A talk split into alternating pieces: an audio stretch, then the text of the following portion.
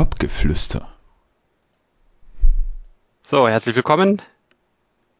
Ja, das war irgendwie Mist. Warst du ein bisschen abgelenkt von meiner lasziven Ansage oder was? ja, ja, tatsächlich. Paddy, wann kommt eigentlich das Intro? Ja, wenn ich die Tracks vom, vom Dangerous habe. Okay, alles klar. Also, herzlich willkommen zum äh, FPV-Podcast Propgeflüster. Äh, heute sind wieder am Start der Chris, der Paddy, der Niklas und ich. Und äh, ich begrüße euch mal ganz herzlich in die Runde. Hallo Chris. Hallo, guten Abend. Ich bin wieder dabei. Grüß dich, Paddy. Ja, servus miteinander. Und hallo Niklas. Guten Abend zusammen. Jo, wie geht's euch denn so? Ah, ja, muss, ne? ja, Sonntagabend gar nicht so geil. Ja, Sonntagabend kalt, Winter, Wind. Aber ich muss morgen nicht in die Schule, habe ich gerade gehört. Du Sehr musst morgen nicht in die Schule? Wieso musst du morgen nicht in die Schule? Ja, weil es morgen Sturm hat und hier in, in Freising die Schulen ausfallen, habe ich gelesen. Gilt das auch hier für meine Arbeitsstelle? Kann ich Leider da nicht. anrufen? Nein.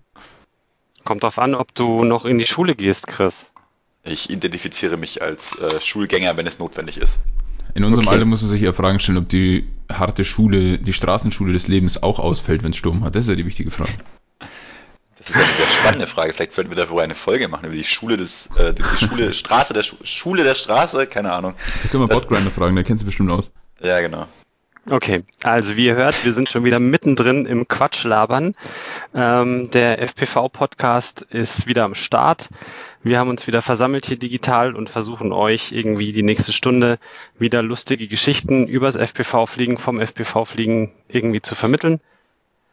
Ähm, es ist tatsächlich so, dass äh, irgendwie ganz Deutschland sich gerade sturmfest macht. Äh, Orkanwarnung, Sturm oder, oder Orkan Sabine fegt jetzt dann bald über uns weg. Wir im schönen Bayern, im gemütlichen München haben noch nichts davon mitbekommen. Ich war zum Beispiel heute noch ein bisschen unterwegs beim Fliegen, habe meinem schönen 7 Zoller ein Ärmchen abgebrochen. Wart ihr denn die letzten zwei Wochen unterwegs? Äh, ja, ich, ich fange hier mal an. Erstmal muss ich sagen, mein Beileid für deinen Arm, Steffi, aber mindestens kein Beinbruch. okay, ähm, erstmal hier ernsthaft. Freitagabend waren wir, ähm, nehme ich mal ein bisschen vorweg, für ein paar andere aus der Runde waren wir wieder beim Wupen in der Tiefgarage.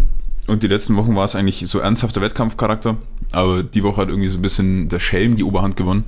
Das heißt, wir sind uns hauptsächlich ins Gesicht geflogen oder bei Leuten durchs Auto geflogen. Dann Oder ein ins paar Mal Auto racen. Oder ins Auto rein oder unterm Auto durch. Dann Oder in die noch ein paar Mal Pizzeria rein? In die Pizzeria, nice. ja, dann waren wir noch ein bisschen beim Racen, weil hier war es, wie du schon gesagt hast, eigentlich relativ schön Wetter, zumindest sonnig, sonderlich warm war es nicht, aber hat gepasst. Und ich habe noch ein kleines äh, Video gemacht, weil Sicherheit ist immer mein äh, Thema Nummer eins beim, beim Fliegen und ich habe ein anderes Video gesehen, da wurden zweifelhafte Failsafe-Testmethoden propagiert und da konnte ich natürlich nicht an mich halten, habe dagegen ein kleines Video gemacht und der Stefan postet bestimmt den Link zu dem Video, ohne jetzt hier Werbung machen zu wollen, ähm, hier noch in die Beschreibung rein.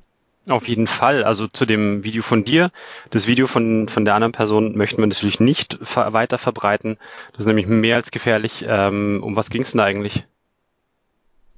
äh, wie man seinen ersten Kopter in Betrieb nimmt, glaube ich. Irgend sowas um den Dreh. Und halt inklusive Failsafe-Check und was man dann zu tun hat. Da ging es halt drum, ja, macht man am besten den, das erste Mal Armen mit Propellern dran, wenn man nicht weiß, was der Kopter macht. Und nicht nur mit Propellern dran, sondern wenn man den Kopter in der Hand hält, mit Propellern dran. Dumme Idee. Wissen wir alle. Deswegen habe ich da ein kleines Statement dazu veröffentlichen müssen und es schlägt gerade mittelhohe Wellen in der FPV-Szene. So ein bisschen Beef Schön unterwegs, oder? So ein bisschen, äh, ja, der Beefträger ist, ist, ist losgezogen, ja. Guter alter Freund von mir, Okay. der Florentin, der Beefträger, von daher äh, geht das alles safe.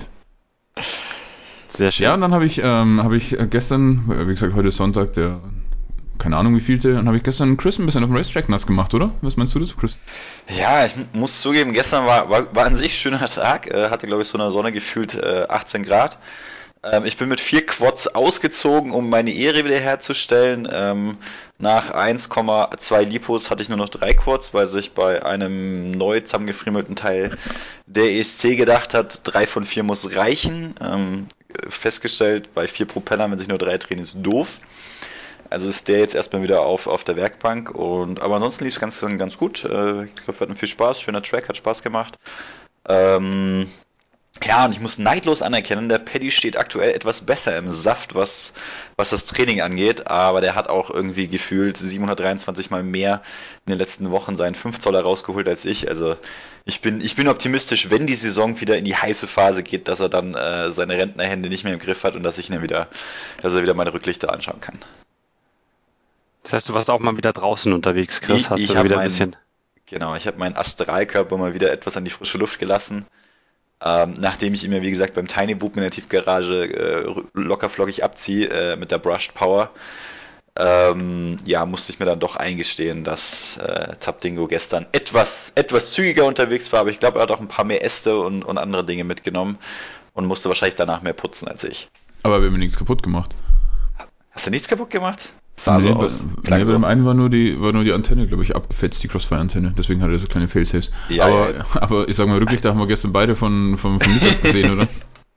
Ja, nee, Niklas hat ja betrogen. Der hat ja am Anfang immer ein Hindernis ausgelassen. Ist klar, dass der dann doppelt so schnell fliegt wie Ach wir. so. Gell, Niklas? Ja, ich kann mich dem Ganzen nur anschließen. Also wir haben das, äh, den Freitag und den Samstag sinnvoll zum Fliegen genutzt. Äh, vergangenes Wochenende war ich bei den, mit den Freunden von BMR in unserer Turnhalle, in der wir ab und zu fliegen.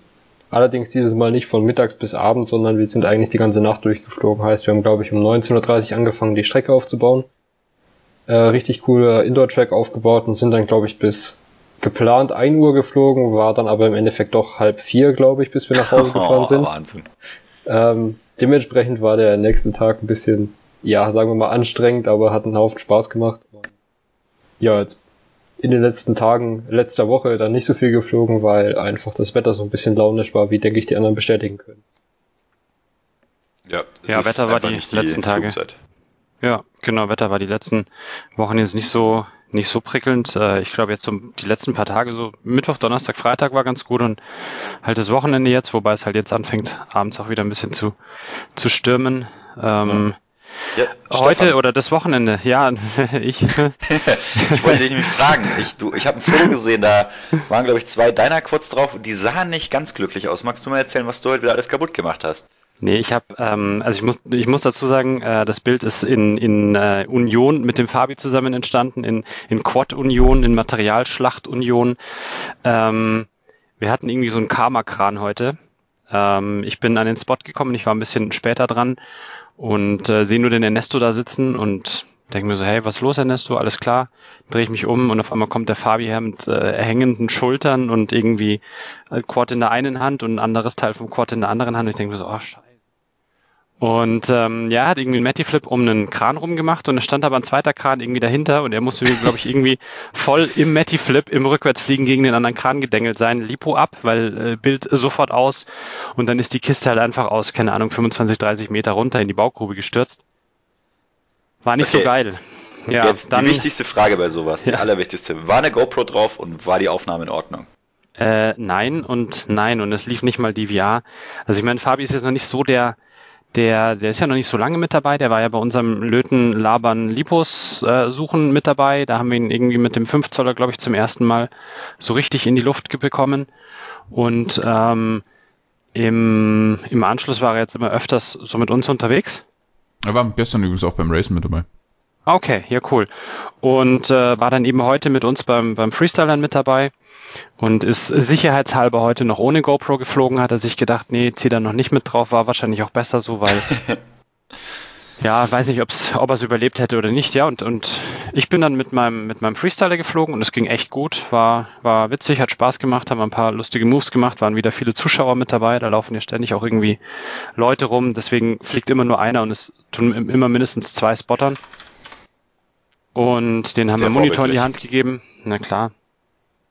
Den haben wir wieder Monitor in die Hand gegeben, die haben sich total gefreut, die haben das total gefeiert, ein kleines Kind wieder mit dabei gewesen. Also das macht schon Spaß, den Leuten da auch ein bisschen was zu zeigen. Und zum Schluss habe ich mir gedacht, naja, packe ich nochmal meinen 15, meinen, meinen 7 Zoll aus, ähm, mit dem 5S Akku jetzt. Und bin mit dem eigentlich auch echt gut durch das ganze Areal nochmal durchgebrettert.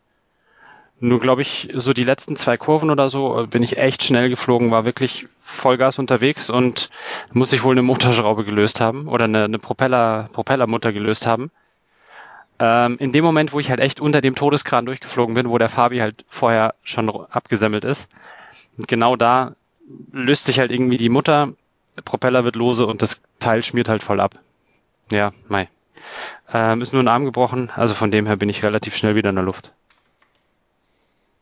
Sehr schön. Aber wenn ich jetzt höre, du fliegst auf dem 7 Zoll äh, jetzt 5S, ich hätte da so einen Akku, der ist eigentlich ein 6S, aber der ist mittlerweile, weil die eine Zelle ist mehr so ein 5,5S. Also wenn du willst, Paddys Restaurant wird wieder geöffnet, kannst du günstig abkaufen. Man, man, würde quasi sagen, ein 5S Lipo mit Boost-Funktion. Ja. Okay. Ja, ich. Für äh, geeignet. Paddy, ich überleg's mir mal. Ich sag dir dann morgen okay. Bescheid. Was letzte Preis? Ja, 20 natürlich. Ja, cool. Ja, gut. Äh, ja. Schick ich Cousin. Ja, aber wahrscheinlich ist dein, ist dein 7 Zoll halt abgeschmiert, weil du nur drei Motorschrauben verbaut hast, weil das ja, weiß ja jeder. Nein. Einfach nein. nein. Ja. Einfach nein. Okay. Ihr seid so gemein. Gut. Wir haben uns ähm, einfach mal auf den Hype-Train geschwungen, als wir in die Themen für heute ähm, uns überlegt haben. Und zwar haben wir uns äh, gedacht, wir quatschen heute mal ein bisschen über Fernbedienungen Zufälligerweise ist ja letzte Woche gerade die Tango 2 rausgekommen. Da quatschen wir ein bisschen drüber. Und ähm, außerdem haben wir äh, über Protokolle uns überlegt zu reden. Und äh, über dieses neue Crossfire Shot hat der Niklas und der Paddy sich so ein bisschen informiert. Der Paddy hat es auch getestet. Ich weiß nicht, Niklas, hast du es auch mit draufgezogen? Nee, bei, es funktioniert bei mir leider nicht, weil ich ja eine, einen Futaba-Sender mit Crossfire fliege und dadurch kein OpenTX nutze. Ah, okay, alles klar. Das heißt, Paddy kann es live berichten, beziehungsweise berichten, wie sich das anfühlt und von der Theorie her haben wir aber auch ähm, ein bisschen Input mit dabei. Genau. Und ähm, ja, nochmal auch vielen Dank an euch da draußen für den äh, oder für das viele Feedback äh, zur letzten Folge. Äh, zuallererst haben wir uns jetzt erstmal oder zuallererst mal für euch zur Info. Wir werden uns jetzt in diesem zwei Wochen Rhythmus wahrscheinlich immer wieder zusammensetzen. Ähm, das heißt, wenn die Folge rauskommt, drei Tage später, gleich nach der nächsten Folge zu fragen, ehrt uns absolut. Wir freuen uns da total, dass ihr da so heiß drauf seid. Ähm, aber es dauert halt einfach ein bisschen. Wir müssen zum einen uns ein bisschen auf die Themen recherchieren. Äh, das Ganze muss geschnitten werden. Wir müssen ein bisschen Zeit füreinander finden und, und uns da zusammensetzen. Das heißt, so Zwei-Wochen-Rhythmus werden wir jetzt versuchen, in Zukunft das Ganze weiterzumachen. Ähm, ja, und zum anderen, ich glaube, so diese Stunde war auch so für euch in der Runde eine ganz gute Zeit, oder? Ja, auf jeden Absolut, Fall. Ja. Genau, also du wirst dich einpendeln, alle zwei Wochen eine Stunde Propgeflüster, Munich FPV, Laber Podcast gibt's für euch auf die Ohren. Ähm, danke auch noch an den Olli zum Beispiel, der hat uns geschrieben, dass äh, es ihm alles sehr, sehr gut gefällt. Ähm, ja, und wenn ihr irgendwie Fragen oder irgendwas habt, dann schreibt es einfach an propgeflüster mit ue at munich-fpv.de und alle Fragen, die dorthin geschickt werden, werden wir in Zukunft dann auch, wenn ihr sie uns schickt, ähm, in der Folge, in der nächsten Folge oder wenn wir dann dazu kommen, live beantworten. Wenn euch der Podcast gefällt, dann äh, bewertet ihn noch. Das würde uns sehr weiterhelfen, da ein bisschen Reichweite zu gewinnen. Ähm, Wenn es euch taugt, dann sagt es euren Freunden, euren anderen FPV-Begeisterten und ähm, ladet einfach weiterhin ganz fleißig die Podcasts runter. So, jetzt Ende der Werbeecke. Wir steigen ins erste Thema ein. Die letzte Tango. Woche, genau, letzte Woche sind einmal die TBS-Server in die Knie gegangen. Und zwar ist die Tango 2 released worden. Ähm, habt ihr das live mitverfolgt auf der TBS Couch? Ja, also ich fange einfach mal an. Ich habe tatsächlich den, ich glaube auf Facebook wurde es gestreamt, haben wir das Ganze ein bisschen mit angeschaut. Ähm, einfach weil man neugierig ist, was, was es so Neues auf dem Markt gibt. Und ich würde vorschlagen, ich erzähle euch jetzt mal oder unseren Zuhörern vor allem, was ist die Tango 2, was kann die, was kann die nicht. Und dann dürft ihr eure Meinung dazu äußern, euren Senf dazu geben, ähm, ob das eine coole Idee ist oder ob das äh, eine Totgeburt wird. Hau rein, ja, Chris. Genau, also die Tango 2 ist äh, neu released worden, ist eine Fernbedienung im Formfaktor Xbox Controller, PlayStation Controller, ist also auch eine direkte Konkurrenz zur X-Lite. Äh, ich finde, es ist kein direkter Konkurrent zur äh, Nirvana, die ist doch deutlich größer, aber wenn man so die Bilder und Videovergleiche sieht, ist man auf jeden Fall so bei, bei X-Lite bzw. Xbox Gamepad Controller Größe. Ähm, das Teil hat Crossfire built-in, das heißt, man braucht kein externes Modul mehr. Man muss nichts hinten reinstecken oder extra kaufen. Das ist aber auch gleichzeitig schon so einer der wahrscheinlich etwas größeren Nachteile. Es gibt keinen externen Modulschacht, das heißt äh, Crossfire only letzten Endes. Das heißt, äh, wenn ihr keinen Quad habt oder keinen Empfänger, der Crossfire nicht kann, ähm, dann ist die Tango dafür nicht zu benutzen. Zumindest so einfach so nicht. Es mag vielleicht mal irgendwelche Mods geben, ähm, die das ermöglichen, aber Stand jetzt nicht. Ähm, ist es kann ein Argument sein. Ähm, mittlerweile, ich meine, so, so, ein Crossfire Nano plus so eine kleine Whip-Antenne ist jetzt auch nicht so groß und so schwer. Aber natürlich gibt es diese ganzen RTF-Dinger aus China, die sind meistens ohne Crossfire und wenn man die dann fliegen möchte, dann kann es sein, dass die Tango dafür nicht funktioniert. Ähm, ja, was sind so die Features? Wir haben Hall Gimbals ähm, inkludiert. Wir haben, ich glaube, insgesamt sechs Switches, zweimal zwei Positionen, zweimal drei Positionen und zwei Momentary Buttons. Ähm, wir haben ein kleines LCD-Display. Ähm, manche haben sich beschwert, dass es zu klein ist. Da finde ich, also da haben sie auch in, auf der TBS Couch, glaube ich, was drüber gesagt. Ähm, letzten Endes hat man ja wahrscheinlich zu 99% der Zeit sowieso seine Brille auf. So gesehen, solange man rudimentäre Funktionen auf dem Display lesen kann, reicht das vollkommen aus. Ist entsprechend hochauflösend. Ja, wäre jetzt für mich, glaube ich, kein Argument in die eine oder andere Richtung. Ähm, wir haben eine fest installierte Klappantenne. Das heißt, man kann die äh, umklappen, um etwas Platz zu sparen, beziehungsweise drehen, um sie als Kickstand zu benutzen. Ob das jetzt ein Feature ist, muss jeder für sich selber bewerten. Es gibt aber auch äh, für kleines Geld so ein kleines Conversion-Kit, dann kann man dann einen normalen SMA-Anschluss rauslegen und dann hat man, kann man alles dran schrauben, was man so an Antennen benutzt. Ähm, anderer Punkt, der teilweise kritisiert wurde, das Ding hat einen integrierten äh, 5000 mAh 1S-LiPo, der USB-C geladen wird. Das heißt, man kann keine 18650er Zellen reinbauen oder einen eigenen LiPo benutzen, sondern ist halt auf das Teil angewiesen, was drin ist. Man hat aber in dem Video gesehen, das ist nicht irgendwie felsenfest da drin verbaut, sondern wenn man die Rückseite abmacht, dann kann man da relativ schnell einen anderen anstecken. Das heißt, sollte da mal irgendwas kaputt gehen, glaube ich, ist das, ähm, ist das ganz entspannt. Genau. Ähm, ansonsten, ähm, ja, wie gesagt, sind das so die Hauptfunktionen. Es gibt zwei Versionen. Es gibt die Standard und die Pro. Ich habe mal in Deutschland geschaut. In Deutschland liegt die Standardfunke bei, also TBS 2 Tango bei 180 Euro und die Pro-Version dann nochmal 50 Euro teurer bei 225 Euro etwa. Ähm, ist auch bei allen Händlern ähnlich, ähm, wird sich da auch, denke ich, einpendeln. Und ähm, der einzige Unterschied tatsächlich ist äh, der, das, die Gimbals. Bei der Pro-Version haben die Gimbals ein Knickgelenk, was es quasi ermöglicht, die Sticks nochmal umzulegen. Und die Idee dahinter ist, das Ding einfach noch platzsparender äh, verpacken zu können. Also es geht auch gar nicht unbedingt um Schutz, da könnte man ja einfach irgendwelche Nupsis drüber ziehen, sondern es ist wirklich das Ziel, diese Funke so klein wie möglich zu machen.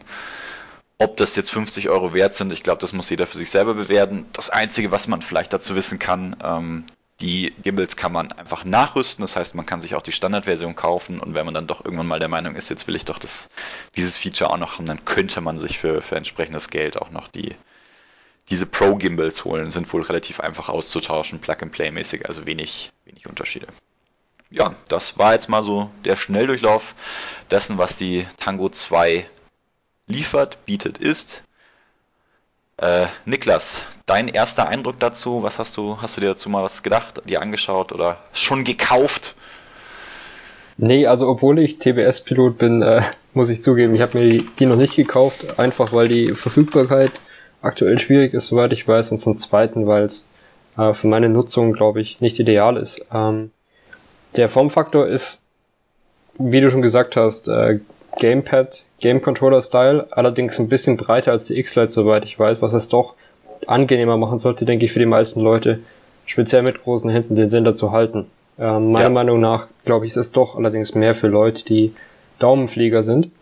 Ähm, mir, was mich zum Beispiel, denke ich, stören würde oder wird, ich habe die aktuell noch nicht getestet, werde ich aber hoffentlich bald, ähm, dass der Sender nach unten hin ein bisschen zu kurz ist. Wenn man im Stehen fliegt, zum Beispiel wie ich, und den Sender nicht auf dem Schoß liegen hat, dann ist der Winkel, in dem die Hände zum, zum Rest vom Körper sind, sehr unangenehm und dadurch kann man die, äh, die Finger nicht so gut bewegen, heißt nicht so gut steuern.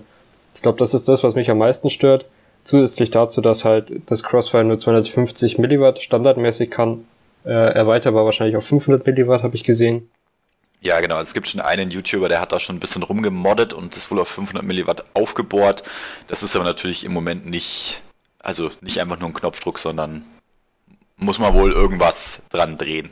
War es aber auch, glaube ich, ein Mod, den ich jetzt von uns, also Niklas Lötzkels kenne ich jetzt nicht, aber von uns anderen Dullis keinem zutrauen würde, dass er den hinbringt. Das ist, glaube ich, SMD-Zeug rumlöten.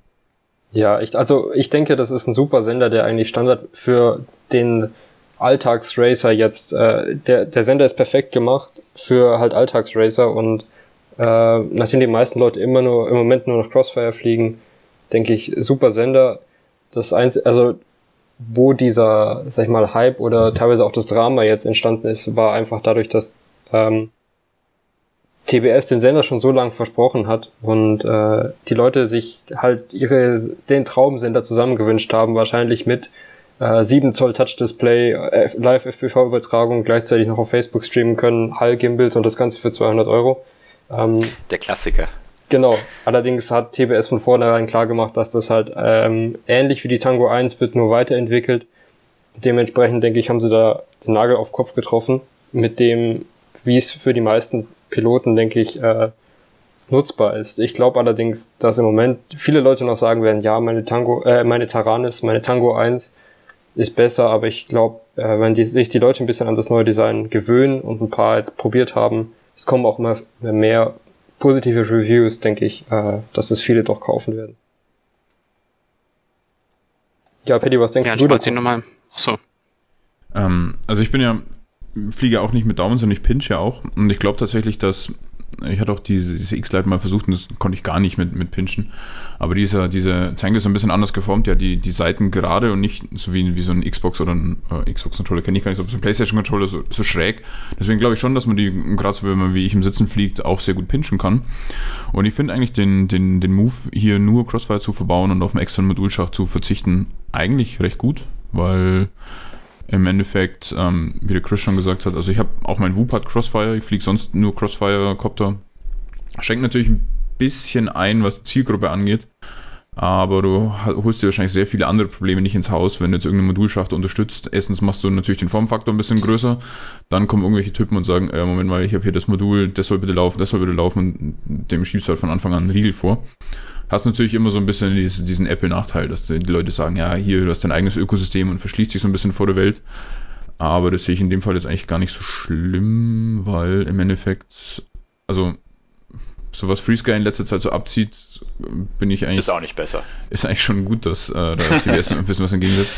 Ich, der einzige Kritikpunkt, den ich jetzt so ein bisschen hätte, wäre, dass zum Beispiel da ist vorne ja so ein, so ein, so eine kleine, so ein kleines Gewinde dran, wo man den Lanyard-Halter einschrauben kann und dass man den in der Standard, ich glaube sogar, eine, oder? Nur nee, du musst immer extra kaufen. Auch in der Pro-Version?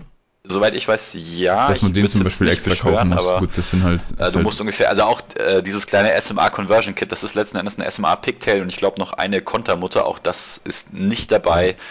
Ja, hm, ja, also da, gut, da ist das meine, ist halt eine Preisgestaltungsgeschichte. Also. Genau, da habe ich heute auch, auch mal, wenn ich das kurz einwerfen darf, äh, eine Diskussion in der TBS-Launch gesehen, eben das, wo Chappie sich dazu geäußert hat und eben für die Leute, die es nicht wissen, Chappie, Raphael Pöker, der Chef von äh, Team Black Sheep, hat sich dazu geäußert und meinte eben, dass natürlich, es ist ein Kleinteil, das natürlich auch wichtig ist, allerdings kann man sich entweder drucken, wo es jetzt schon eine offizielle Datei gibt, wo man sich das Teil einfach drucken kann. Das andere ist, ist, dass die mit dem Budget für die Tango was den Verkaufspreis angeht, äh, schon sehr knapp bemessen waren von dem, was sie an Material reingesteckt haben. Und das was für den Preis, wo sie es verkaufen, weil äh, ich muss ganz ehrlich sagen, für den Preis knapp 200 Euro, glaube ich, für die Pro-Version mit Hull-Gimbals. Äh, ja, also in Deutschland, die Pro liegt bei 225, wenn sie denn mal lieferbar wäre. Also ich habe gerade zwei Händler offen im Internet, die listen sie beide für 225. Ah, okay. Ja, aber trotzdem, also der das Gesamtpaket ähm, Crossfire bis 250 mm heißt ein Micro Crossfire. Ähm, mit Antenne, mit, ja, mit ordentlicher Antenne, mit äh, Hull Gimbals, die tauschbar sind, mit äh, Upgradability heißt, dass du die Software dauernd upgraden kannst, das TBS Wi-Fi mit drin. Ist schon ein sehr gutes Paket für den Preis, muss man ja. auch wieder sagen. Genau, also ich finde auch, also klar, es gibt, glaube ich, immer Nachteile, es gibt immer irgendwer irgendwas doof finden wird. Ich persönlich bin auch der Meinung, ob es jetzt noch so ein, so ein Lanyard-Halter für wahrscheinlich in der Produktion Patient noch ausgemacht hätte, pff, keine Ahnung. Aber im Großen und Ganzen, wenn du jetzt das Crossfire mal rausrechnest, bist, glaube ich, in Deutschland bei 70, 80 Euro, die du schon mal wegrechnen musst. Wenn wir jetzt mal von einer Standardfunke ausgehen, weil, wie gesagt, die Pro hat ja wirklich nur als einziges Feature diese umklappbaren Gimbals. Das heißt, von 180 sind 80 weg für, für Crossfire, bleiben noch 100 Euro für eine Funke mit Hall Gimbals. Ähm, das ist schon, schon echt heftig, wenn ich überlege, so als Vergleichsprodukt jetzt in der Preisklasse ist, glaube ich, diese neue FR Sky, also die QX7 in dieser Light-Variante, aber da hast du keine Hall Gimbals, liegt, glaube ich, so bei 80, 90.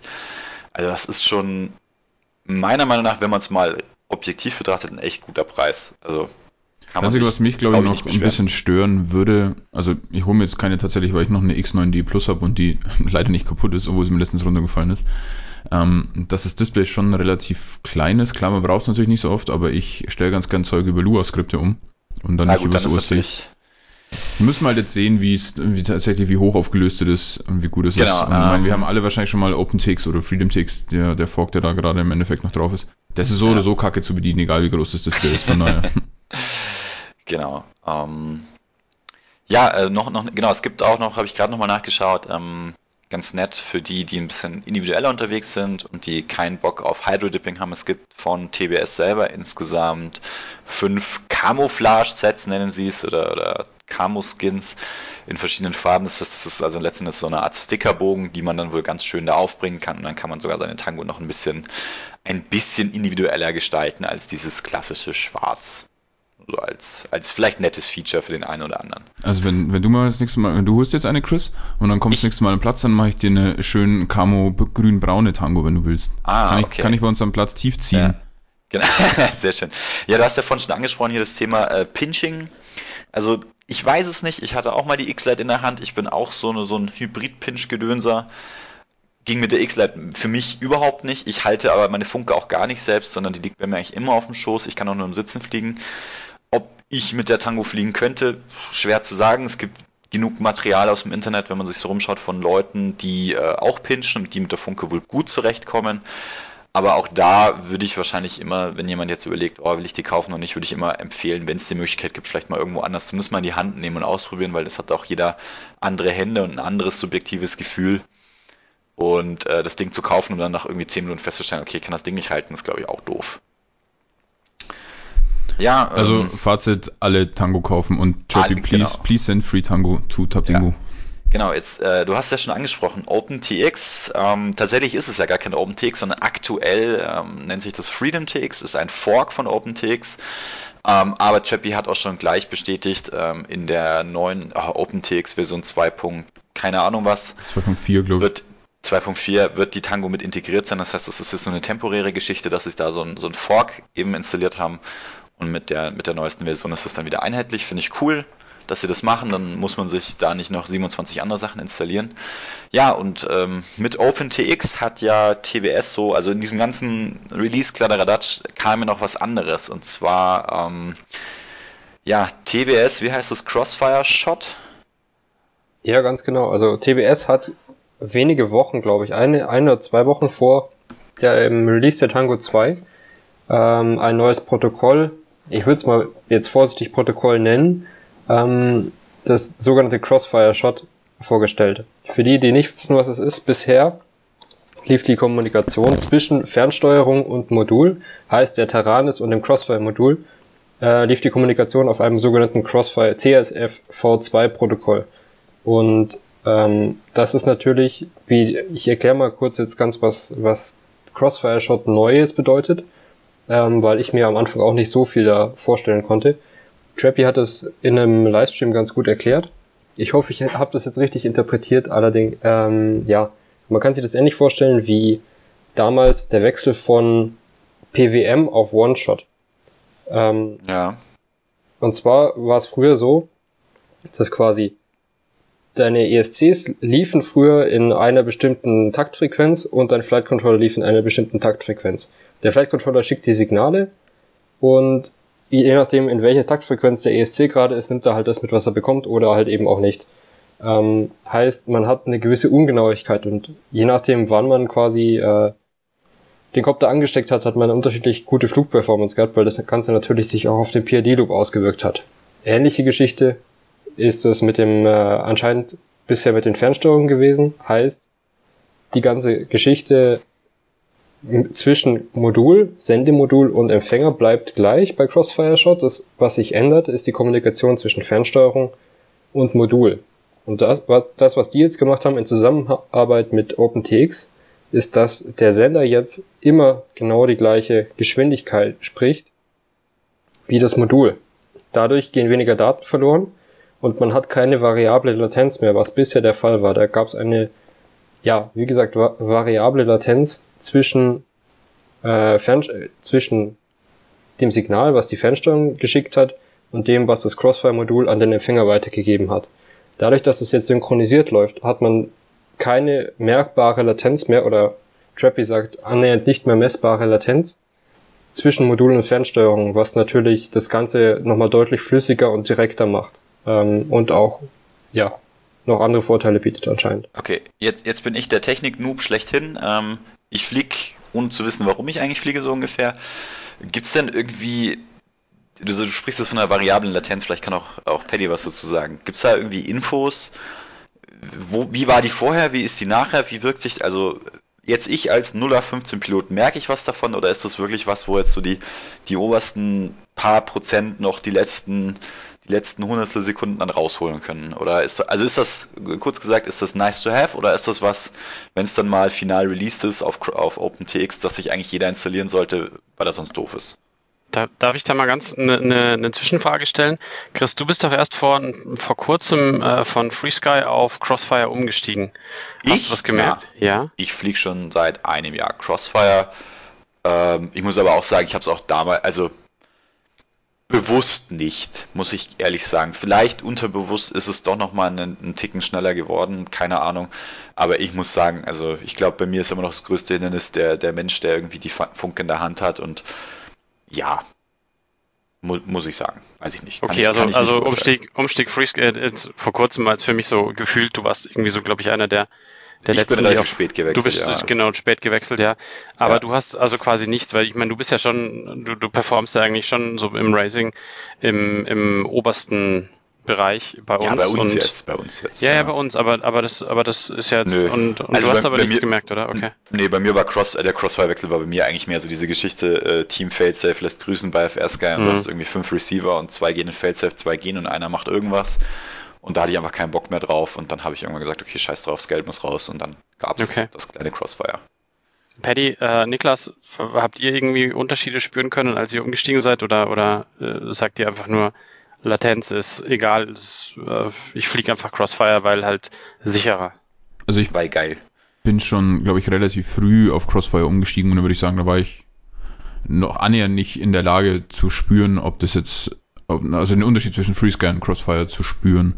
Was ich allerdings sagen muss, also der Chris hat es ja eingangs schon erwähnt, ich habe äh, als mutiger Bastler, der ich bin, tatsächlich mir angetan den OpenTX Nightly Build, den man aktuell noch braucht, für dass das Crossfire Shot läuft und auch die Beta-Version von Crossfire auf, mein, auf meine Funke geflasht. Und ich muss tatsächlich sagen, also ist natürlich immer vielleicht ein bisschen Placebo dabei bei sowas, aber ich meine schon einen deutlichen Unterschied gespürt zu haben zum normalen Crossfire. Also es hat sich erstmal so geäußert, dass, oh fuck, was ist denn jetzt los? Äh, also, ein bisschen direkter alles. Es ist halt immer schwer, sowas dann zu, zu wirklich zu quantifizieren und zu sagen, okay, jetzt, an der Stelle bin ich jetzt schneller.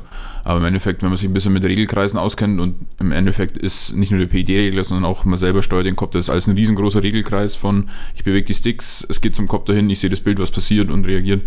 Und Regelkreise funktionieren immer besser, wenn weniger Latenz drin ist. Auch wenn ich jetzt schon ein bisschen älter bin, und vielleicht nicht unbedingt sagen kann, okay, in der Kurve habe ich jetzt eine Millisekunde weniger gebraucht, weil ich schnell reagieren konnte, aber es hat sich einfach direkter ja. angefühlt im Endeffekt. Tatsächlich muss ich sagen, ich glaube, ich habe ein Video von Steel, hat er gemeint, der hat seine Pits und Rates ein bisschen verändern müssen.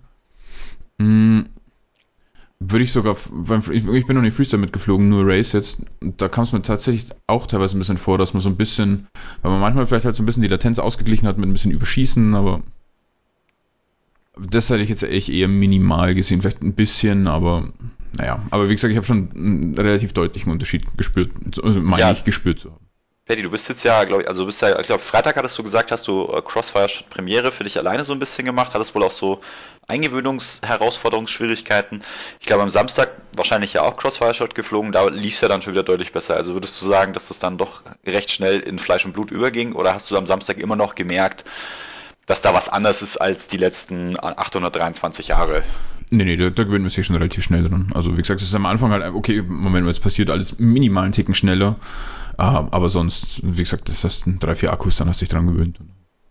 Es, also es, so, es, es, macht mich jetzt nicht unbedingt wirklich ja. schneller, aber es, es hilft mir besser zu werden. Okay. Niklas, wie schaut es bei dir aus als, als Profi? Hast du oder, oder kannst du einen Unterschied spüren? Beziehungsweise bist du irgendwann mal nochmal ein anderes Protokoll außer Crossfire geflogen? Ja, also ich habe auch angefangen mit damals Graupner, was zu dem Zeitpunkt oder schon relativ schnell war, muss man zugeben, weil die ein relativ flottes Protokoll haben, was aber in meiner Erfahrung zumindest nicht so super stabil war, was Failsafes und so angeht. Bin dann auf Crossfire umgestiegen, aber Crossfire hatte ja am Anfang ähm, einmal noch kein Crossfire V2 Protokoll als Kommunikation zwischen Fernsteuerung und Modul und zum zweiten ist Crossfire damals auf 50 Hertz gelaufen. Seit ähm, ja auch Mitte letzten Jahres ungefähr gibt's ja die Version 3. mittlerweile 2.3, wo man die, äh, die Aktualisierungsrate auf 150 Hertz festsetzen kann. Und ich muss zugeben, als ich das erste Mal von 50 auf 150 Hertz getestet habe, habe ich schon einen Unterschied gemerkt, einen deutlichen. Ähnlich auch wie das, ich habe Steels Video nicht gesehen, aber wie der Paddy das gerade beschrieben hat, einfach, dass der Kopter direkter ist, man überschießt weniger, man muss die Rates ein bisschen anpassen. Ähm, ist aber, glaube ich, im seltensten Fall so, dass man sich da wirklich lang daran gewöhnen muss, weil es ja jetzt nicht so ist, wie wenn man zum Beispiel seine Rates zu aggressiv einstellt, dass was passiert, was man nicht erwartet, sondern man sieht ja was und man steuert dann und dann passiert am Kopter die Folge davon. Und wenn man einfach da weniger Latenz hat, fliegt sich das halt viel sauber und der, wie es Stil beschrieben hat im Video, äh, der Kopter liest quasi, was man denkt. Und das ist halt schon sehr angenehm beim Fliegen. Ähm, ich glaube, ich habe es jetzt selber noch nicht ausprobiert. Vielleicht muss ich mir da den Paddy seinen Kopter mal ausleihen. Aber ich spüre es regelmäßig, wenn ich zum Beispiel von Crossfire 150 Hertz auf FR Sky gehe. Bei anderen Koptern merke ich den Unterschied und ich denke, auch wenn man, speziell wenn man äh, ja in den oberen 20, 30 ist, bei den Racern merkt man auf jeden Fall einen Unterschied. Ja, definitiv, ob es für den Orthonormalverbraucher einen Unterschied macht, aktuell glaube ich noch nicht. Sinnvoll ist es, denke ich, aber in jedem Fall, sobald es stabil ist, einfach weil sich die Technologie auch weiterentwickelt. Man könnte jetzt mal dem, ähm, dem Bartwell einen Auftrag geben, weil von uns hat keiner wahrscheinlich das technische äh, Equipment oder die Motivation oder die Zeit, sowas zu machen, dass du eine Latenzmessung machst von ich bewege den Stick bis ich sehe auf dem Bild, was passiert. In diesen diversen Kombinationen, weil es ja immer heißt, bei DJI ist immer so der Kritikpunkt, oh, die Latenz, die Latenz. Aber die Latenz ist natürlich auch mit dabei, was, wie ich meinen Stick bewege. Wenn ich jetzt das, das alte, langsame Kack-Freescape-Protokoll habe, im Vergleich mit Crossfire Shot habe ich da schon wesentlich mehr Latenz und dann noch DJI, also man darf die Latenz ja immer nicht, nicht immer nur an der, an der Brille festmachen. Deswegen muss der Bartwell jetzt einfach mal ein kleines Vergleichsvideo machen. Ja, ganz das heißt, genau. Das ist ein, ein Aufruf an, an Herrn Bartwell. Mr. Ja. Bartwell, please make a new video. In allen möglichen Kombinationen. Ja, also wenn ich da nochmal kurz nachhaken darf, es gibt natürlich auch, was man mitbedenken muss, immer, noch ganz andere Komponenten im Kopf. Es gibt nicht nur das Protokoll zwischen Sender und Crossfire-Modul, sondern es gibt ja auch das, was Trappy als, sage ich mal, Fixed Latency beschreibt. Ähm, die Zeit, die vergeht vom Empfänger, bis das Ganze im Flight Controller ankommt, die Zeit, die vergeht, die der Flight Controller braucht, um das zu verarbeiten, das Ganze dann an die ESCs weiterzugeben und der ESC, wie lange der ESC braucht, um seine Motor weiterzugeben. Das sind natürlich auch alles Baustelle in dieser langen Latenzkette, die irgendwie dazu beitragen. Plus natürlich das, was man in der Brille sieht, ähm, heißt die Latenz der Kamera, bis es an der Brille ist. Und wenn man jetzt zum Beispiel, sagen wir mal, einen Copter mit PWM fliegt und dann auf, auf der anderen Seite Cross, Crossfire-Shot hat, dann wird sich das wahrscheinlich wieder ein bisschen ausgleichen. Gut, ich meine, klar, das sind jetzt aber, glaube ich, zwei Technologien, die, also die eine ist PWM, weiß nicht, ob es die überhaupt noch gibt. Und Crossfire Shot ist ja, glaube ich, wirklich jetzt das Allerneueste, was rausgekommen ist. Beziehungsweise FreeSky hat ja dieses äh, auch irgendein neues Protokoll rausgebracht. Ähm, wobei ich da überhaupt nicht mehr mit im Thema drin bin, weil FreeSky läuft jetzt bei mir noch der Whoop und der Rest auch eben auf Crossfire. Das war dieses Access, oder? War das nicht nur dazu da, ja, genau. Konkurrenten rauszudrücken und Leute zu gängeln? Ja, aber ich glaube, ähm, die hatten irgendeinen, die hatten irgendeinen Vorwand, dass sie auch gesagt haben, wegen irgendwas haben sie es eingeführt. Ähm, das ist bestimmt der, der offizielle Grund zu sagen, genau, mit dem, die anderen raus. Genau, mit dem Resultat, dass du halt wirklich nur noch ähm, Original-Receiver binden kannst. Aber das hat jetzt sich wahrscheinlich keiner angeschaut, ne? Niemand mag FreeSky mehr. Nee, also ich, ja, weiß auch nur, dass es dieses Access-Protokoll gibt und dass damit Leute. Es soll, glaube ich, auch eine Latenzverbesserung geben, aber dann ist halt auch wieder die Frage, ähm, wenn das Protokoll zum Empfänger anders ist, dann kommt bei wahrscheinlich auch wieder was anders raus. Heißt, das Ganze muss erst wieder in die Flight Controller integriert werden. Ähm, ich bin da wie gesagt auch nicht wirklich drin, aber das ist meine Vermutung, dass wenn die da tatsächlich was am Protokoll ändern, eben an dem Protokoll von Sender zu Empfänger, dass dann auch aus dem Empfänger was anderes rauskommt, weil das aktuelle FR Sky S-Bus ja äh, geschwindigkeitsmäßig, glaube ich, doch limitiert ist. Ja, aber S-Bus haben sie, glaube ich, doch schon vor längerem mal eine Alternative dazu, dazu äh, rausgebracht, oder? Ich weiß den Namen nicht mehr, aber wie gesagt, S-Bus hatten sie, glaube ich, schon, schon länger mal durch irgendwas anderes ersetzt. Aber weiß ich den Namen nicht. Nicht, dass ich, also das wäre mir neu. Hm, doch, weil der, bei S-Bus hattest du immer das Geschieß, dass du zwei UARTs brauchtest, wenn du Telemetrie wolltest weil das nicht mit dem gleichen UART ging und mit diesem anderen ging das, glaube ich, tatsächlich. F-Port war das dann, glaube ich. Aber genau. Ja, ich glaube, genau. das war geschwindigkeitsmäßig leicht, das war nur okay. die Telemetrie anders, soweit okay. ich weiß.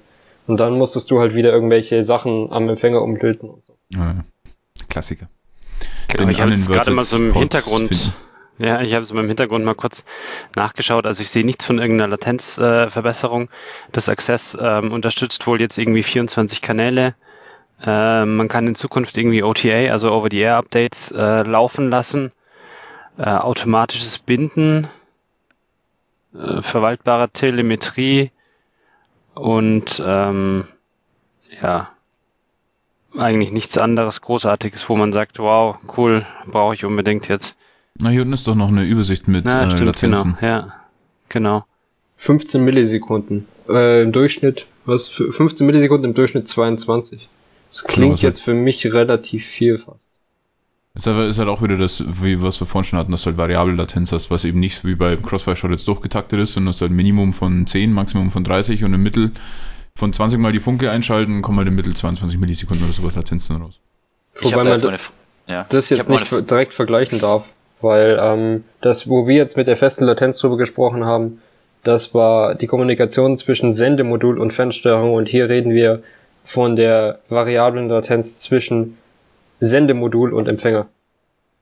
Genau, die werden wir ja weiterhin haben. Ich glaube, da ändert der Crossfire Shot jetzt erstmal nicht, also nichts unbedingt dran. Also wenn ich dich jetzt richtig verstanden habe, es geht ja vor allem um diese Kommunikation quasi innerhalb, also von Funke zu Modul. Und ähm, das war anscheinend früher variabel. Was mich mal interessieren würde, ob es unabhängig mal jemand wirklich getestet hat oder ob das jetzt auch viel so, ja, ja, wir haben da was so wie auch hier mit diesem Access-Ding. Wir haben da jetzt was Schönes Neues und dann schreibt man noch ein paar nette Zahlen dazu und erstmal sind alle total begeistert. Und am Ende, ähm, ja, viel, viel geschrien, wenig, wenig Ergebnis. Deswegen würde es mich wirklich tatsächlich mal interessieren. Vielleicht können wir da auch in einer anderen Folge nochmal dann irgendwie das Ganze aufgreifen, zu schauen, wenn dann die ersten Leute das irgendwie mal auf der, auf der Werkbank zerlegt haben, wie, wie viel, wie um, wie viel um ist tatsächlich und ja, aber Niklas, wenn ich dich jetzt richtig verstanden habe, es geht quasi darum, äh, die, die Geschwindigkeit zwischen Modul und Fernsteuerung. Das ist ja so, ich als alter QX7-Flieger, ich musste mir damals den, den Mod mit reinlöten, ähm, damit ich auf eine höhere Bautrate komme. Damit ich auf ja, die Bautrate komme. Ich glaube, kurz einhaken, vier, Stefan? Ja, ja. Es ist nicht die, nicht unbedingt die Geschwindigkeit, sondern dass der Takt immer gleich ist, wie die zwei miteinander kommunizieren. Weil sonst kann es halt sein, dass ähm, das, wie gesagt, mal so, mal so läuft, je nachdem, wie das beim Hochstarten funktioniert, das ist immer so ein bisschen, bisschen ähm, Grauzone und da wird halt wahrscheinlich am Anfang einmal alles ordentlich aufsynchronisiert und dann hast du da einfach die fixe Minimallatenz, die du da halt erreichen kannst. Das muss nicht unbedingt was mit der Bautrate zu tun. Ah, okay, okay. Gut. Weil sonst eben auch Daten verloren gehen können. Das ist äh, zum Beispiel im Computerbereich gibt es tatsächlich äh, genau das gleiche, wo eben die Framerate des Monitors mit der Framerate der Grafikkarte synchronisiert wird und so keine Frames verloren gehen ist bei uns mit Crossfire Shot eigentlich genau das gleiche, nur mit anderen Daten. Alles klar. Das Einzige, was ich noch, äh, Abschluss, glaube ich, zu Crossfire Shot, was ich gelesen habe, in den neuen Betaflight-Varianten ist immer so eine Art ähm, Glättung, glaube ich, auf die, auf die, auf die eingehenden Steuersignale gemacht worden, die eben genau sowas ausgleichen sollten, dass du zwischendrin mal ein oder zwei Frames verlierst. Und ich glaube, da muss man daran denken, dass man, wenn man eine neuere Betaflight-Version fliegt, das wieder rückgängig meine ich ja, gelesen zu haben.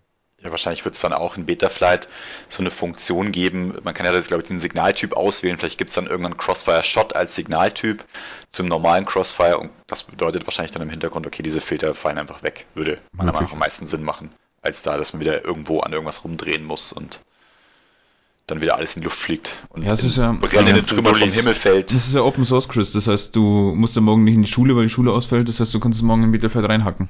Ah ja, genau, mache ich. Das ist kein Problem. Ich habe ganz viel Ahnung davon. Ähm, Gibt's dafür ein YouTube-Tutorial, was ich gucken kann? Wenn ganz viel Ahnung von Programmieren hast, äh, wenn man so viel Ahnung von Programmieren wie du bist bei Betaflight, genau richtig.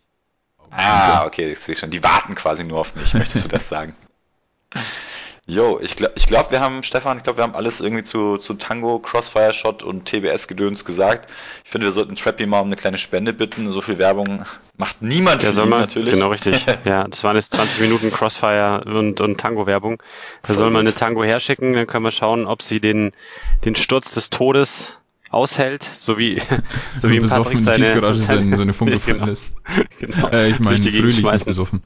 Nein, es war irgendwie, ja, war schade, dass sie nicht kaputt gegangen ist, ne? Ja, schon ein bisschen, ja. Nur ein zufällig, abgebrochen. zufällig Ein kurz. Schalter, den ich nie benutze, ist abgebrochen. Schau, Dingo, da habe ich einen Vorschlag für dich und dann kommen wir nämlich gleich noch zum nächsten Thema. Du musst einfach irgendwas gewinnen, dann bist du cool und dann kriegst du das Zeug gratis. Und wo gewinnt man am besten was? Bei irgendwelchen Events. Das war jetzt Ja. aber hier eine goldene Das, Brücke. das, Wow. Die hast, du aber also sel die hast du aber du selber in der- gelegt, In ne? der Frank-Elstner Moderatorenschule oder was? mindest, mindestens 15 Minuten lang drüber nachgedacht, wie ich das verkaufe. Ja, Stefan, ähm, wir, wir sind ja ganz live sozusagen, wir sprechen ja quasi heute zu unseren Zuhörern nicht ganz. Ähm, dieses Wochenende war der Auftakt in die DCS-Saison 2020. Möchtest du da unsere Hörer mal abholen? Ja, ich ähm, wollte eigentlich am Anfang schon mal ganz kurz fragen, warum eigentlich der Niklas nicht mitgeflogen ist in Erfurt. Es war ja das Rennen in Erfurt das erste, das Hallenrennen. Ähm, dann ist mir aber eingefallen, dass ja am Freitagabend unser WUP-Rennen in der Tiefgarage gewesen ist. Und da war eigentlich ganz klar, äh, dass der Niklas natürlich zu uns kommt und nicht zu den DCS. Ähm, nee, Spaß. Ähm, ist richtig, das Rennen war jetzt äh, in Erfurt draußen und ähm, ich habe es leider nicht wirklich verfolgen können, weil ich irgendwie das ganze Wochenende unterwegs gewesen bin. Ich weiß aber, dass der Alex mit unterwegs gewesen ist. Ähm, es waren ja die ganzen bekannten Leute unterwegs, wie man so auf Social Media gesehen hat. Und hat einer von euch das Rennen genauer äh, verfolgt? Wisst ihr, was da gelaufen ist? Wisst ihr, ob der Alex jetzt den ersten oder den dritten Platz gemacht hat oder vielleicht doch irgendeinen anderen Platz? Also ich habe so ein bisschen diesen DCS-Thread verfolgt. Alex hat auf jeden Fall den ersten Platz gemacht, wenn es darum geht, Löcher in die, in die Hallenwand zu boxen. Also Chris hat ja gemeint, dass man auf Events, wenn man gewinnt, kriegt man Sponsoring. Aber was ich jetzt so ein paar Bildern gesehen habe, reicht das Sponsoring vielleicht gerade aus, um die Schäden zu decken. ähm, also es war ja ein Indoor-Event und wie jeder weiß, sind Gebäude für gewöhnlich von Wänden ummantelt.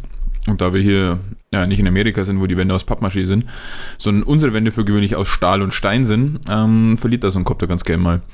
Deswegen, tja, schade, Alex. Das nächste Mal wieder. Wir drücken das nächste Mal wieder die Daumen. Ich wollte jetzt hier gerade äh, die Ergebnisse nachschauen, aber die, gehen nicht. Live-App-Visa geht nicht. Ich habe nur mal Genau. direkt in das Finale reingeschaut von den von der Pro-Klasse.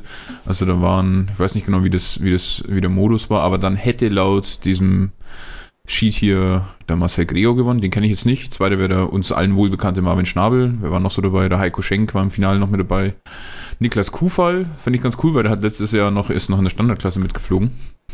Ja, der Bursche ist sauschnell. Der war letztes Jahr schon völlig äh, unterfordert in der Standklasse. Ich glaube, der hat bisschen gefühlt alles gewonnen. Äh, und jetzt hat er es auch ins Finale geschafft. Allerdings haben er und der Yannick Henschel, zumindest laut Lifetime Results, ähm, quasi die erste Runde nicht überlebt. Mal, mal gucken. genau, also zum Alex, ich habe mir, das ist ja ganz nett, man kann ja dann immer auf der Lifetime FPV-Seite auch ähm, die, die YouTube-Heats, also die Heats quasi über YouTube anschauen und ähm, ich habe mit Alex noch nicht direkt gesprochen, aber ich habe kein gutes Gefühl, weil der Heat, wo er dann noch gestartet ist, ist er nicht so weit gekommen und dann ging das Bild sehr, sehr schnell aus. Das ist eigentlich nie ein gutes Zeichen. Ähm, ja, mal gucken, was er uns dann erzählen wird, wenn er seine Scherben zusammengeklaubt hat. Der Arme. Also eher den, den, Preis für den, den Preis für den besten Crash hat er auf jeden Fall, soweit ich weiß, nicht bekommen, weil es gab nämlich eine goldene Ananas zu gewinnen, eine leuchtende goldene Ananas. Und die hat der Sebastian Wolzenburg von, äh, ich glaube, Modellsport Münsterland gewonnen. Der hat den vierten Platz in der Standardklasse gemacht und der hat, glaube ich, zwei Arme im Start-Zielgate verloren im Finale. Und dafür gab es dann die Zwei? Gold Ja, genau, zwei. Mit Motoren Ja. komplett abgerissen.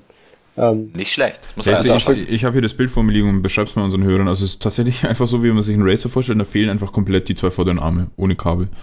Also es, es sind keine Kabel mehr drin, es fehlen einfach die zwei vorderen Arme. Wobei ja, das Bild, also das der Alex uns geschickt hat, ist ja eigentlich fast noch ein bisschen besser, weil ähm, das beschreibe ich auch mal. Muss ich nur kurz raussuchen, da fehlen, glaube ich, auch zwei Arme. Da bauen zwar noch ein bisschen Kabel rum, aber da, da ist auch der ES, ESC in der Flight Control um 45 Grad verdreht, so ein bisschen Feuerspuren sind auch mit dran. Und da, da ist die, Bot die Topplate ist komplett weg. Ich weiß nicht, ob man den auseinandergebaut hat, aber. Ich glaube, die Topplate hing noch dran, aber eher in so äh, punktuellen Stücken. Ja, auf jeden Fall in der Halle fliegen ist immer wieder schön. Ja, also das offizielle Statement von Sebastian äh, zu dem Crash war, ähm, weil ich gefragt habe, wie er denn das bitte geschafft hat, weil ich habe genau den gleichen Frame da und ich bin neulich in der Halle auch echt übel eingeschlagen und der war nicht so kaputt. Äh, sein offizielles Statement dazu ist Full Send, einen überholt auf der Zielgeraden und zu schnell gewesen für den Disarm. okay. genau. Sehr krass. So viel dazu. Ähm, ja, ich habe auch noch ein Foto gesehen, ähm, das hat kein, da ist kein Copter mehr drauf, aber es ist irgendwie, glaube ich, beim, beim Aufräumen oder irgendwas passiert oder, oder aufgenommen worden. Und zwar sind das halt einfach äh, fiese Einschlaglöcher in so einer Metallwand, äh, wo man auch sehen kann, dass irgendwo Copter voll eingeschlagen sind. Also die haben auf jeden Fall, die DCS hat auf jeden Fall in der Messe Erfurt äh, die Spuren hinterlassen und äh, ja, war, glaube ich, wieder ein ganz witziges Wochenende da draußen voll gut. Ja, ihr habt ja anscheinend den, den Chat ein bisschen verfolgt. Gab es da irgendwas zum Thema? Wir hatten ja, glaube ich, letzte Woche recht in letzte, letzten beiden Wochen, äh, letzte beiden Folgen recht intensiv über das Thema digital gesprochen. Äh, der Stand war ja, soweit ich mich erinnere, dass ähm, quasi die Veranstalter diese Saison oder jetzt zumindest zum Auftakt den Leuten dieses Tracking-System zur Verfügung stellen wollen, für die, die digital fliegen. Ich weiß nicht, habt hat man dazu irgendwas gehört? Ich habe es ich hab's jetzt ehrlich gesagt nicht verfolgt, deswegen kann ich persönlich jetzt nichts beitragen. Aber habt ihr da vielleicht was gehört dazu oder ist das irgendwie noch nicht so ganz? Nichts gehört, nichts gesehen und ich glaube, wenn, dann wäre das ja wieder eine eigene Klasse gewesen und gab es jetzt, gab's jetzt nichts, habe ich jetzt nichts gesehen. Ah, okay. Ja gut, dann war das vielleicht jetzt dieses Mal noch nicht, noch ja. nicht relevant oder noch nicht, äh, noch nicht durchführbar. Werden wir es abwarten.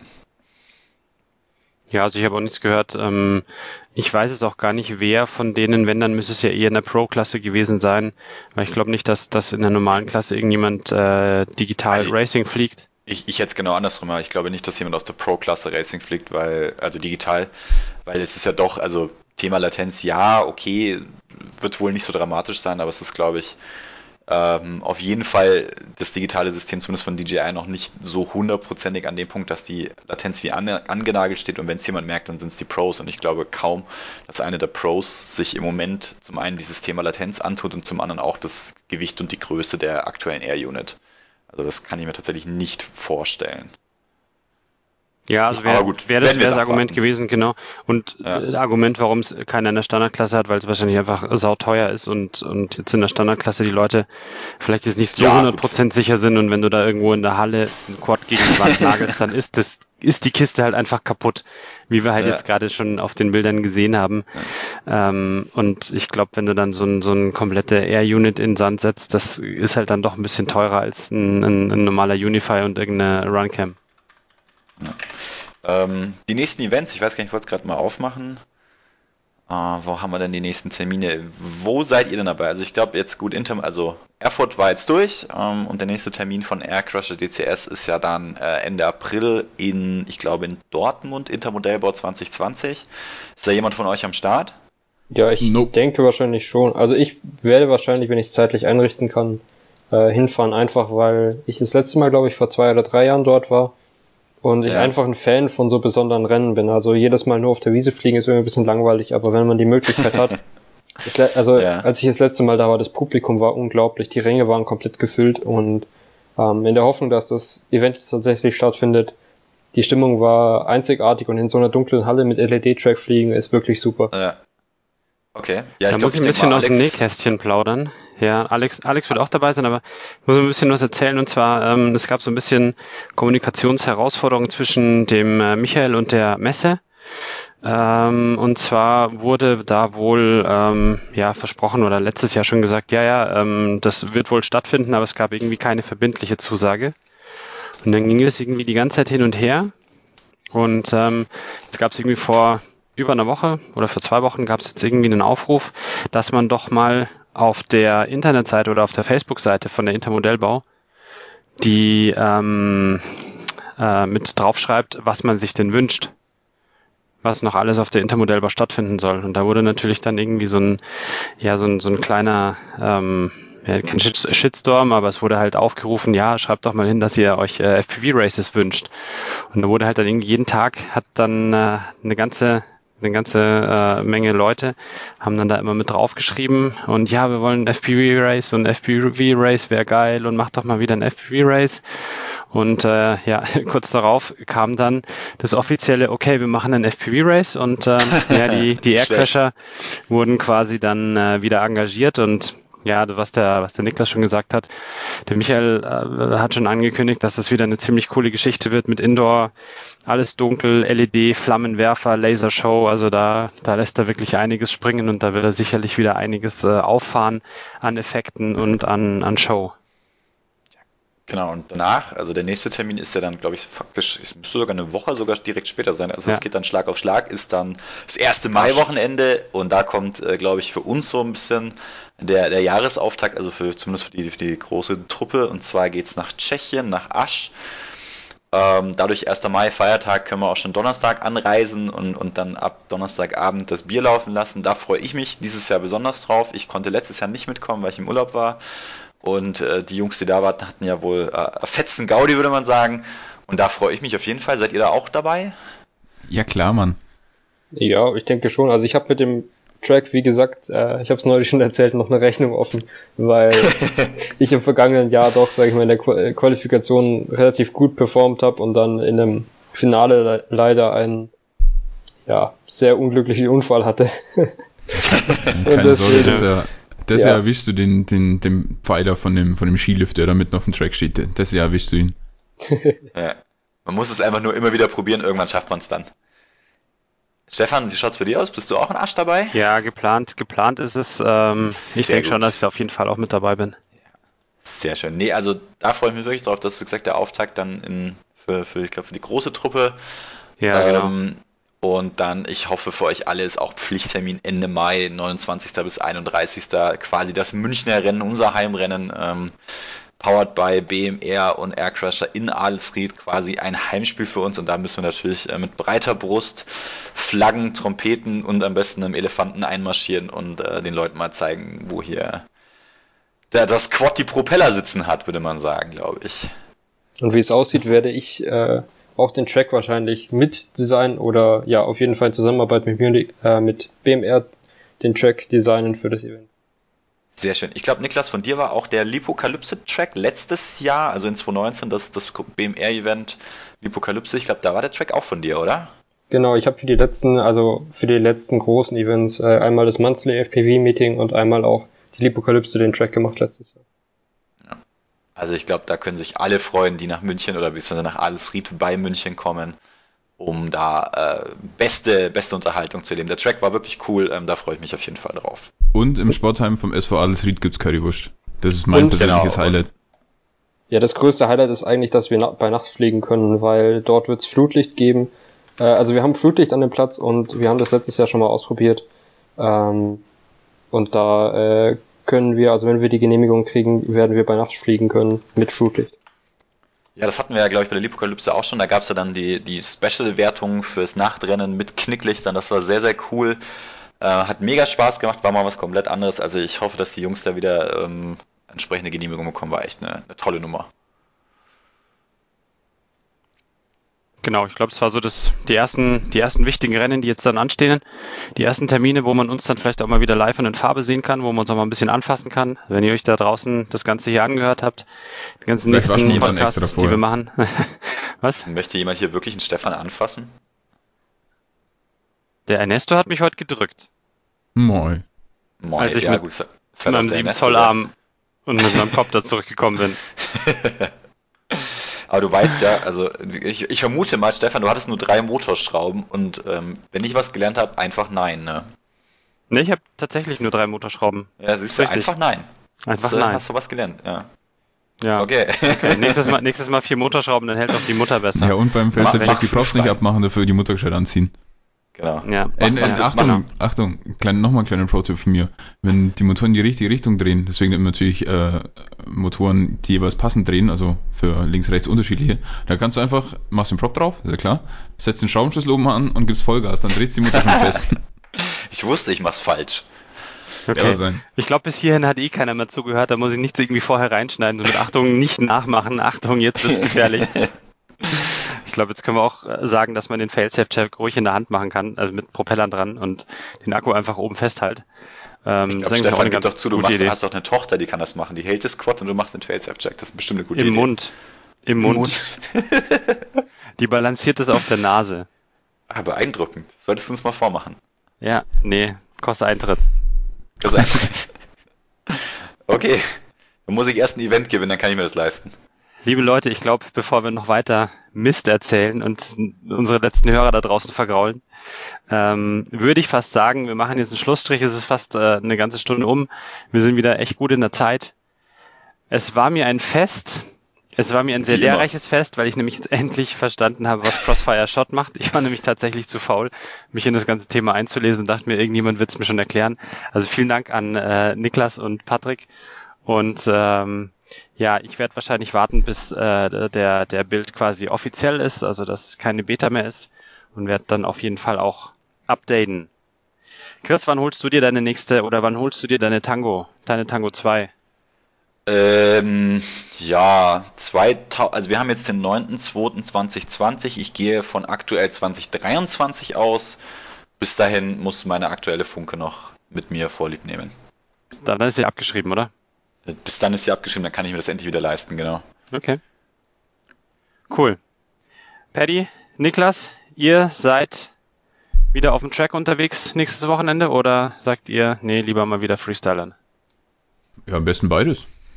Also bei mir, ich bin auf jeden Fall äh, wahrscheinlich beim Filmen in der nächsten Woche mit dem Racecopter ein paar Sachen filmen und wahrscheinlich auch noch groß mit der Inspire noch ein paar Sachen filmen. Bin ich, wird auf jeden Fall cool. Aber ich würde cool. natürlich auch gern racen. Okay, cool. Ähm, das heißt aber, du bist ja dann auf Instagram auch ziemlich aktiv, oder? Haust du mal das ein oder andere Bild in die Story oder ist es so top secret, dass du sagst, nee, kann ich leider nicht machen? Ich hoffe natürlich immer und ich frage natürlich auch immer, ob ich irgendwas posten darf, aber in den meisten Fällen ist das ein bisschen schwierig. Aber irgendwas gibt es bestimmt. Okay, also dann nochmal dein äh, Instagram-Name Upside Down FPV äh, folgen. Folgt natürlich auch dem Paddy. Paddy ist der Tapdingo 9000. Chris, du bist TK33, oder? Irgend sowas, ja. Wobei ich tatsächlich mein Instagram so ein bisschen vernachlässige. Ich muss jetzt dann im Frühjahr wieder anfangen, unseren Team-Account etwas mehr zu beleben. Das ist in letzter genau, Zeit etwas eingeschlafen. Team-Account ähm, Der ist natürlich der wichtigste. Das ist der Alle, allerwichtigste, genau. Genau. Alle Folgen Entfolgt Munich Dingo, folgt Munich FPV, der hat es gar nicht verdient. Zählt sowieso nur Blödsinn. Genau. genau. Ähm, ansonsten seht ihr auch immer mal wieder unregelmäßig äh, unsere tollen Videos. Wir haben aktuell noch ein HDO 2 Review in der Pipeline. Das ist, glaube ich, bis jetzt das beste Review-Video, was wir gemacht haben. Aller Zeiten. Alle Zeiten Objektiv. kommen auf den Tisch. Das, das, ist, das äh, ist äh, das Beste. Ähm, dann ja. habe ich gesehen, haben wir noch ein zweites Video in der Pipeline. Das muss ich jetzt die nächsten Tage mal online stellen. Ähm, das kommt dann auch noch. Ähm, da geht es auch um eine Tiefgaragen-Raserei mit den Tiny Whoops. Das ist ganz witzig. Nicht ganz ernst zu nehmen. Und ansonsten, ja, wie gesagt, habe ich anfangs schon gesagt, äh, wenn euch dieser Podcast hier gefällt, dann ähm, schreibt eine Bewertung irgendwie auf iTunes oder auf äh, Spotify, wo ihr es hört. Das würde uns sehr helfen. Empfehlt es euren Freunden, damit die sich das zumindest runterladen. Sie müssen es nicht anhören, sie müssen es einfach nur runterladen. Ähm, ja, und ansonsten vielen Dank fürs Zuhören. Ich wünsche euch eine schöne Woche, beziehungsweise schöne zwei Wochen. Lasst euch von dem Sturm nicht wegpusten. Und ähm, ja, dann bis demnächst mal wieder. Euch auch vielen Dank, dass ihr wieder die Stunde Zeit gefunden habt und wir hören uns in zwei Wochen. Ich bin raus. Bis zum nächsten Mal. Tschüss.